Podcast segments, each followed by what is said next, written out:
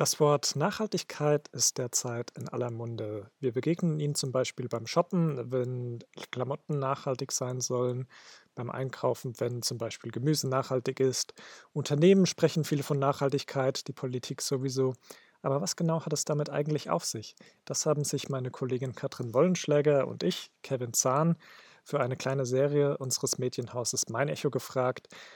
Dazu haben wir natürlich auch den Landrat Jens Marco Scherf gefragt, der uns sehr ausführlich geantwortet hat. Da haben wir gesagt, dann machen wir doch einen Podcast draus und haben mit ihm gesprochen. Wir sitzen heute hier, um über das große Thema Nachhaltigkeit zu reden. Nachhaltigkeit berührt inzwischen viele Bereiche und Sie als Landrat, Herr Jens Marco Scherf, haben in Ihrem Alltag ohnehin viel mit dem Thema Nachhaltigkeit zu tun. Sie haben uns aber auch in einer Mail, als wir Sie danach gefragt haben, was da für Sie gerade im Vordergrund steht, gesagt, Nachhaltigkeit war der Grund, warum Sie Politiker geworden sind. Wie haben Sie das denn gemeint? Ja, weil das Bestreben war eigentlich von mir oder ist von mir, ja, Dinge zu verändern, Dinge besser zu machen und äh, natürlich auch, wenn wir in den 90er Jahren das Wort Nachhaltigkeit ja noch nicht hatten, aber ging es ja darum, sei es in der Umweltpolitik oder auch im gesellschaftlichen Bereich, Dinge so zu verändern, dass sie besser funktionieren, also nachhaltig besser wirken. Wir haben eine alte Geschichte von Ihnen gefunden, wo wir den Eindruck haben, da, da sind Sie zum ersten Mal so richtig in der Öffentlichkeit gestanden. Wissen Sie, worauf ich hinaus will? Ich muss aber überlegen, ob es die Yanomami-Indianer der Regenwald waren. Das ist schon nah dran, ja, genau. Ja. Äh, Sie haben da eine kleine Wanderung, ich untertreibe, unternommen. Ja. Wie viele Kilometer waren das? Ich glaube, von hier nach Bonn, das müssten so 200, 210 Kilometer gewesen sein, ja. Wie alt waren Sie? Ich meine 10. oder äh, Ende 11. Klasse, 17. 17. Mit 17 haben Sie beschlossen, dass Sie zu Fuß bis nach Bonn gehen. Ich glaube, Sie haben auch eine Nacht im Freien übernachtet. Was war der Grund dafür? Mehrere. Es war, äh, wir hatten äh am HSG in Erlenbach einen unheimlich spannenden äh, Projekttag gehabt. Und äh, an dem Abend kam Rüdiger Neberg zu Besuch. Und Rüdiger Neberg hatte nicht nur verrückte Sachen gemacht, wie zum Beispiel auf dem Floß über den Atlantik oder wochenlang durch den tropischen Regenwald zu gehen und dabei sich selbst zu versorgen, nur das zu essen, was ihm über den Weg läuft, sondern er hat äh, diese, diese Aktivitäten mit verbunden mit dem Einsatz für das Lebensrecht der Yanomami-Indianer, die in Brasilien im tropischen Regenwald leben und eben durch die Zerstörung des tropischen Regenwaldes auch ihren Lebensraum äh, verlieren. Und gemeinsam mit meinen Klassenkameradinnen und Kameraden waren wir an dem Abend so beeindruckt von Rüdiger Neberg und, und von, von dem Problem, dass wir gesagt haben, wir müssen da auch was tun.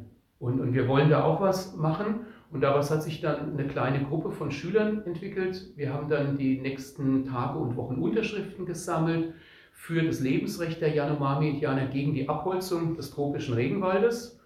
Und äh, damit die Unterschriftenliste auch äh, ja, wahrgenommen wird, weil Unterschriften werden ja viele gesammelt, haben wir gesagt, machen wir das doch so ein kleines bisschen wie Rüdiger Neberg und wir laufen zu Fuß ohne Geld von, von Erlenbach nach Bonn, dem damaligen Sitz der brasilianischen Botschaft, und überreichen die äh, Unterschriften persönlich. Ich glaube, ursprünglich wollten Sie zu 10 oder zu 12 sogar aufbrechen.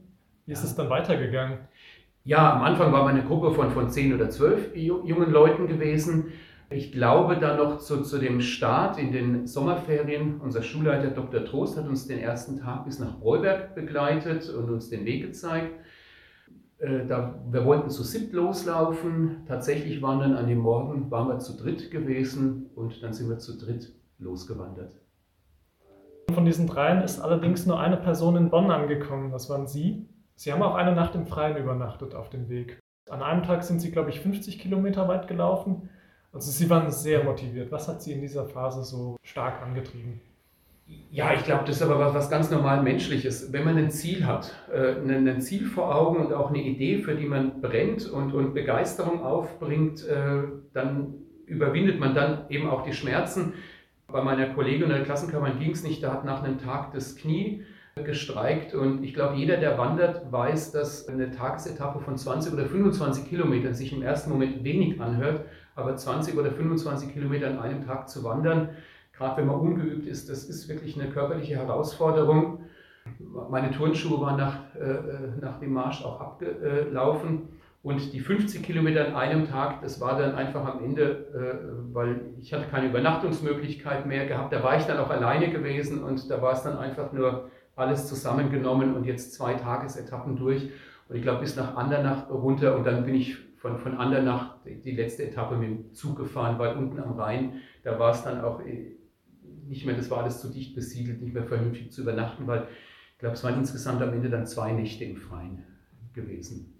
Wie war das, so eine Nacht im Freien zu übernachten? Spannend, unheimlich, also vor allem kalt. Das war, äh, war ja nicht so, wie, es jetzt schon ist. Also, äh, das ist jetzt drei, ja, fast 30 Jahre her. Jetzt haben wir ja die, die milden äh, Nächte, aber das war damals Ende August, äh, am Ende der Sommerferien oder die erste Septemberwoche. Ab 4 Uhr war an Schlafen nicht mehr zu denken, weil es wirklich arschkalt ist und äh, man dann, dann um 4 Uhr aufwacht. Aber ansonsten, ja, unheimlich aufregend, weil äh, was man draußen im Wald alles hört, ist schon unheimlich. Dann sind sie zurückgekommen in die Zivilisation. Bonn war im Jahr, ich glaube 1991 habe ich gelesen, könnte das gewesen sein. Da war, war, ja noch der Bundestag in Bonn, da waren die ganzen Botschaften, das war ja ein, ein, ein riesiges Viertel. Äh, und so kamen sie quasi aus dem Wald in die, in die große Zivilisation. Wie haben Sie das wahrgenommen? Das war nicht ganz so schlimm, weil äh, in der Nähe von Bonn haben meine Großeltern gelebt. Und bevor ich dann den Termin in der Botschaft wahrgenommen habe, war ich bei meinen Großeltern und mal ordentlich geduscht und, und wieder äh, anständig angezogen und auch andere Schuhe gekauft. Aber es war, also es war einfach eine ganz, ganz tolle Erfahrung. Und vielleicht kommt da auch jetzt dann doch wieder meine wiederentdeckte Leidenschaft fürs Wandern. Einfach, äh, ja, es ist so ein, man entwickelt aber einen anderen Rhythmus. Wenn man draußen in der Natur ist und läuft, ja, also möchte ich nicht missen und war damals mit 17 Jahren eine ganz, ganz besondere Erfahrung gewesen. Und ja, dann ist auch plötzlich, ne, weil man wieder zurück in der Zivilisation, man sieht es alles ganz anders, man erlebt es äh, äh, ganz anders. Allerdings ist man auch ganz schnell wieder zurück. wie, wie war dann die Begegnung mit dem Botschafter von Brasilien? Das ist lange her. Also ich habe auf alle Fälle, er, er, hat mich unheimlich ernst genommen, hat mir das Gefühl gegeben, dass, dass, dass er äh, das Engagement, was bei uns Schülern dahinter steckt, natürlich äh, ihm ganz wichtig ist und dass auch die brasilianische Regierung natürlich ein hohes Interesse daran hat, den, den Lebensraum der Yanomami-Indianer. Ein guter Diplomat. Sie sind damals auch dem äh, damaligen Bundestagsabgeordneten des Kreises Miltenberg, Wolfgang Zöller, begegnet. Haben Sie ihm damals schon gesagt, dass Sie Landrat werden wollen hier? Und das als Grüner?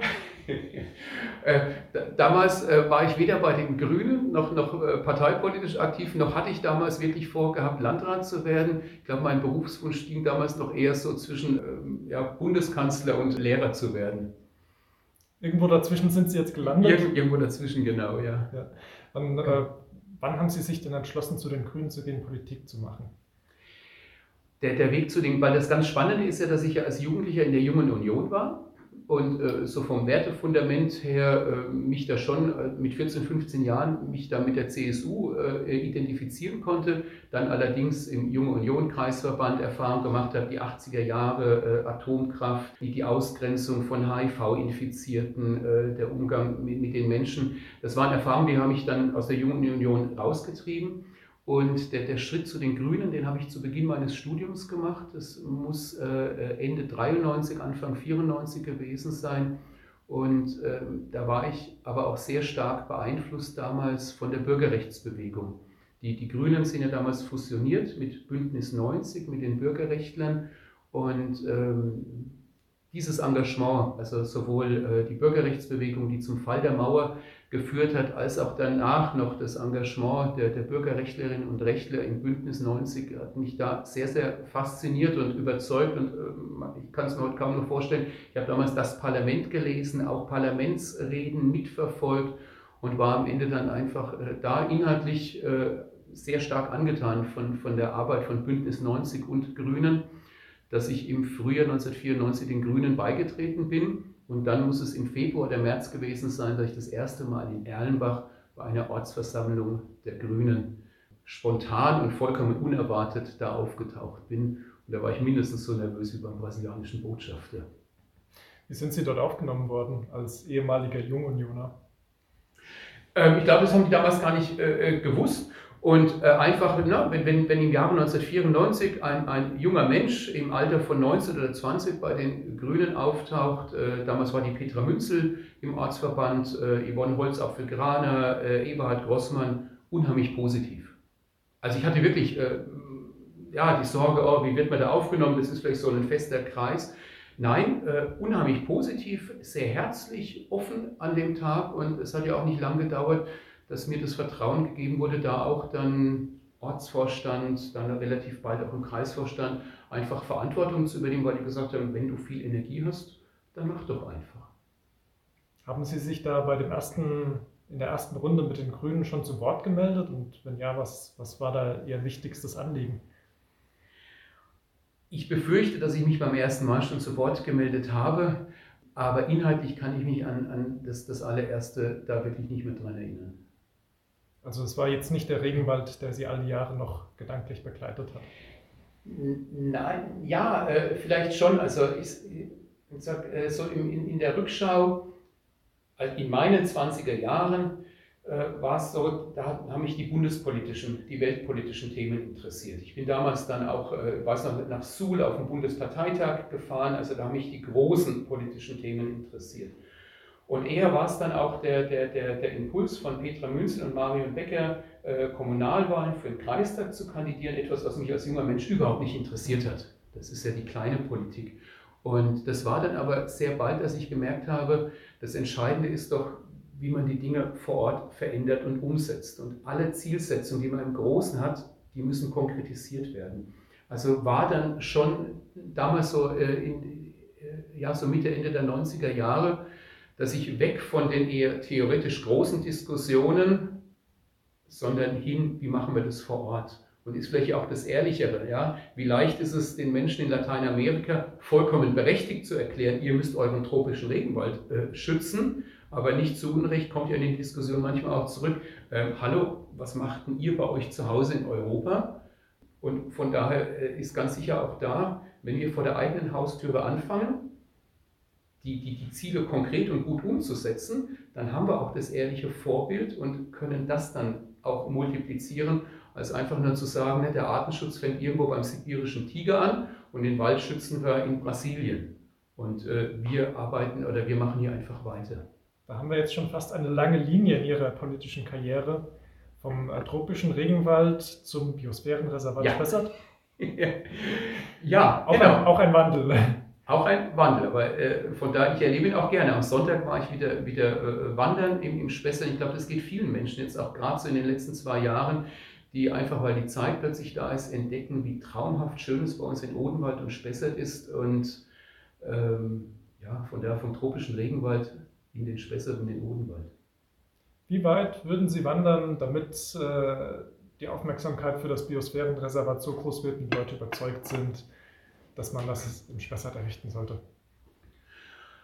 Oh, ich glaube, da, da, muss man gar nicht weit wandern. Das wäre eigentlich damit schon getan, einfach durch den Spessart zu wandern. Und das ist das, was, was mir fehlt. Ich habe das vor, vor zwei Jahren ja mal gemacht, da habe ich ja mal eine Landkreiswanderung gemacht. Da habe ich mir 14 Tage im, im Sommer Zeit genommen und habe so schöne Tagesetappen gemacht im Odenwald, im Spessart, immer mit, mit so schön so 15 bis 20 Kilometer wandern, sich interessante Sachen anschauen und mit den Menschen reden, den Austausch zu haben. Und ich glaube, das wär, ist schon das alles Entscheidende. Wir dürfen nicht einfach das überstülpen und sagen, so, wir machen jetzt Biosphärenreservat, sondern wir müssen die Menschen ja, mit einbeziehen. Was ist ihnen der Spessart wert? Welche Bedeutung hat er für sie? Und wie können wir das besser zur, zur Geltung bringen?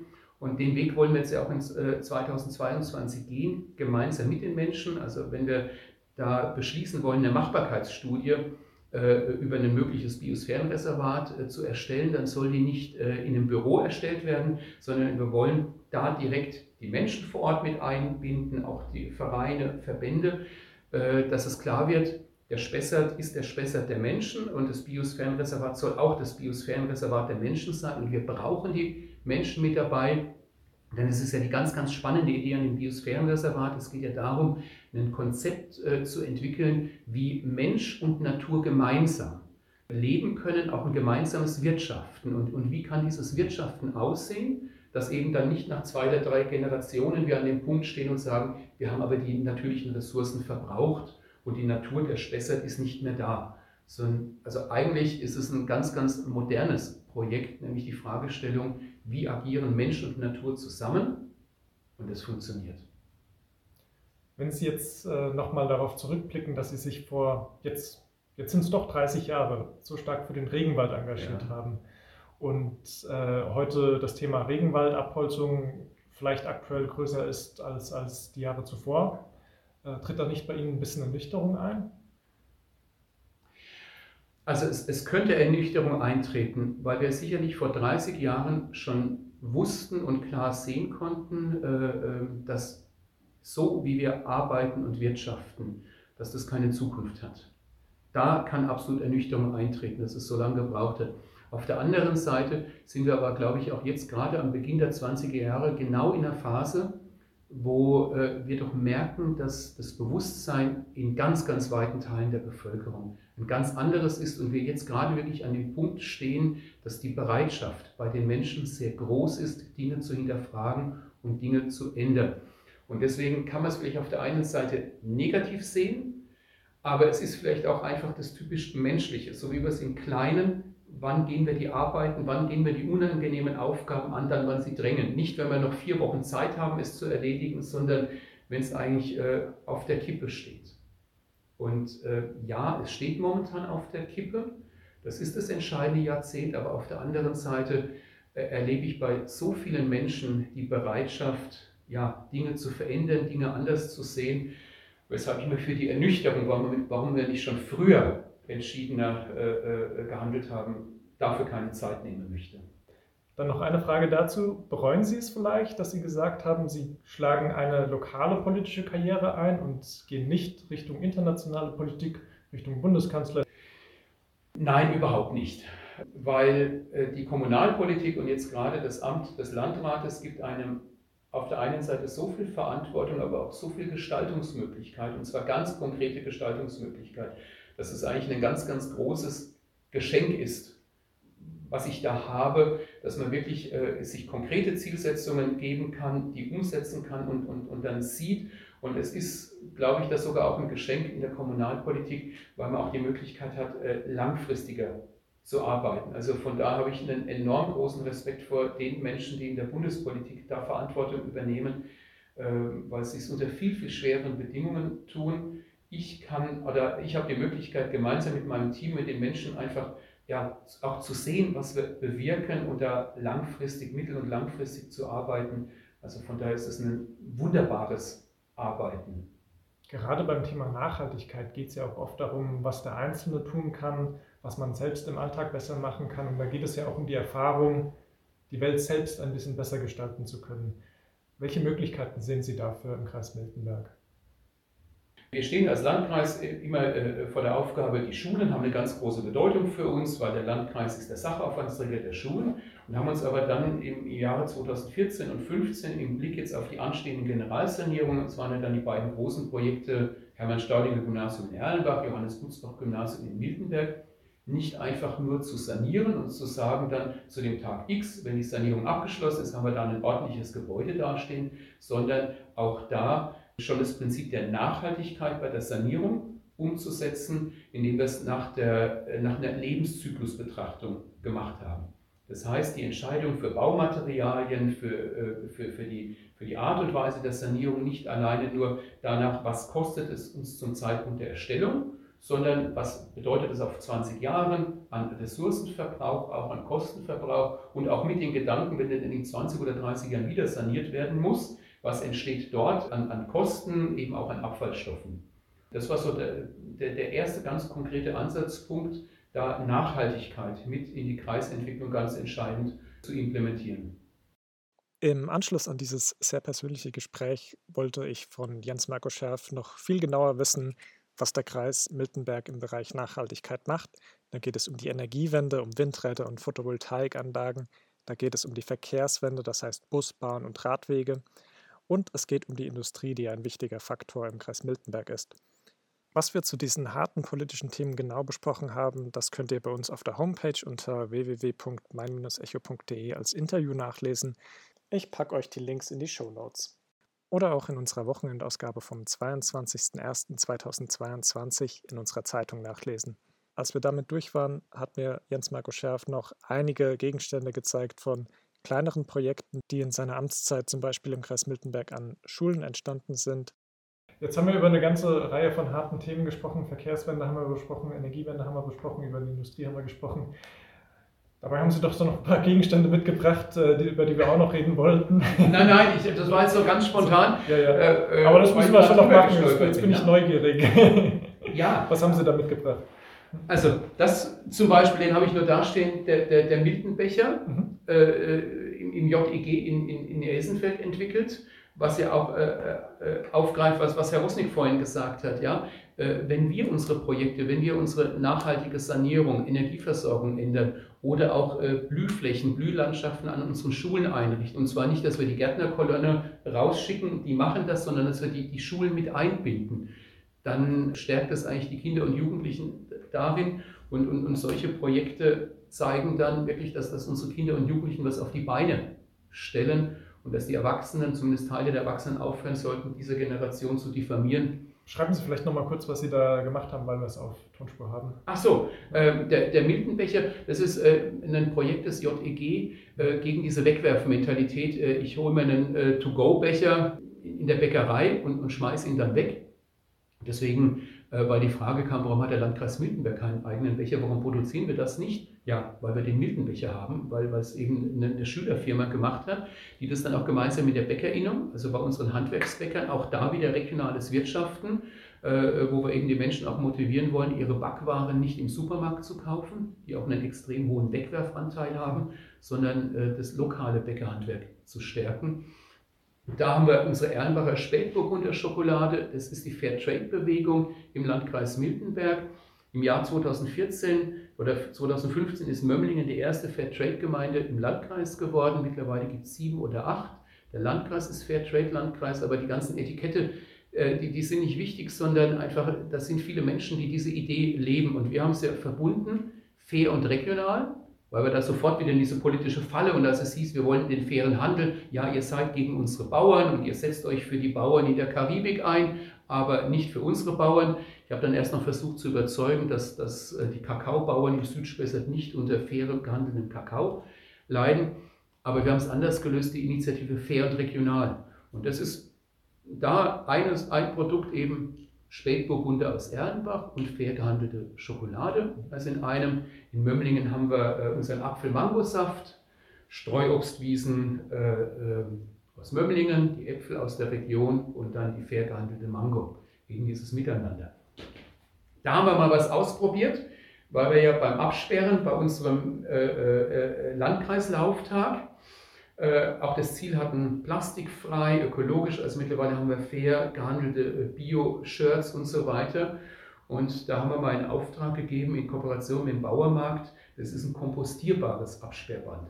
Also weil jetzt sehr oft die Problematik ist, wenn man draußen irgendwo was absperrt, dann bleiben die Fitzelchen hängen. Also geht plastikfrei. Genau. Und was wir insgesamt, weil Sie vorhin Fläche angesprochen haben, was ich mir nur aufgeschrieben habe, auch Landschaftspflegeverband. Da war es mir wichtig, dass ich im Jahr 2014 den Vorsitz auch übernehme.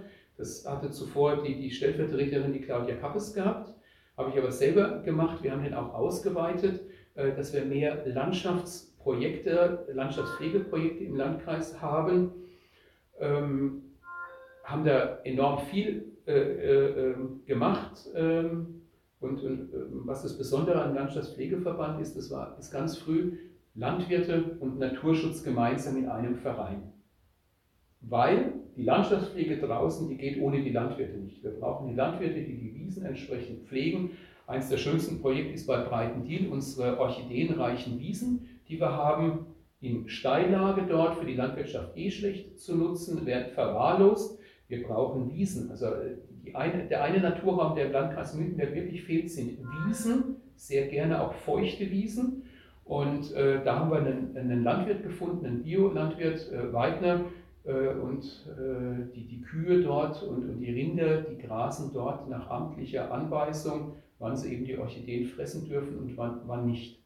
Und, und, so dieses Grundprinzip, das hat sich ja dann auch über den runden Tisch Artenvielfalt als dieser große Streit war äh, um, um das Artenschutzvolksbegehren, woraus ja dann das Mainlandbrot entstanden ist, unser Artenschutzbrot, was seit diesem Herbst in unserem Land, äh, bei vielen unserer Innungsbäckern gebacken wird.